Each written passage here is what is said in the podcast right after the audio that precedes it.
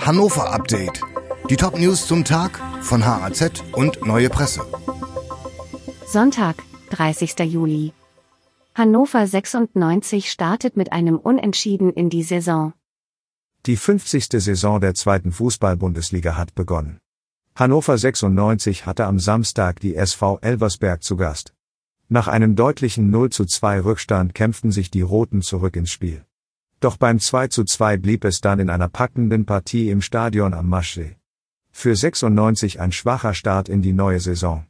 Das gilt für das Ergebnis zu Hause gegen einen Aufsteiger, als auch für die Leistung auf dem Platz. Ist ein schmalerer Ausbau des Südschnellwegs möglich? Ausbaugegner legen Gutachten vor.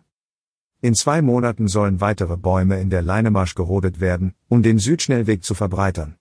Nun haben Gegner des Projekts ein neues Gutachten vorgelegt, das einen schmaleren Ausbau möglich machen soll, ohne das Gesamtprojekt zu gefährden.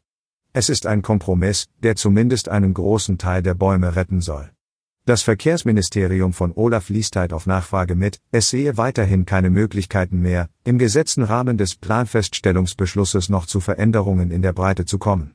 Dennoch werde man an Gesprächen teilnehmen, zu denen die Ausbaugegner jetzt eingeladen haben, um über ihren Vorschlag zu sprechen.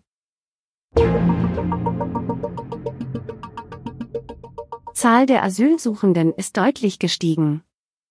Im ersten Halbjahr sind in Niedersachsen deutlich mehr Asylanträge gestellt worden.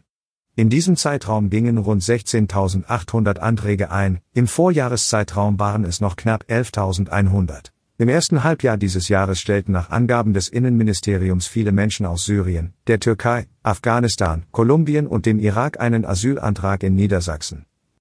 Der Anstieg ist auch bundesweit festzustellen. Die Zahlen liegen jedoch deutlich unter den Zahlen der Jahren 2015 und 2016.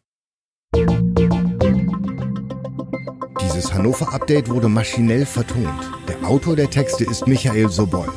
Alle weiteren Ereignisse und Entwicklungen zum Tag ständig aktuell unter haz.de und neuepresse.de.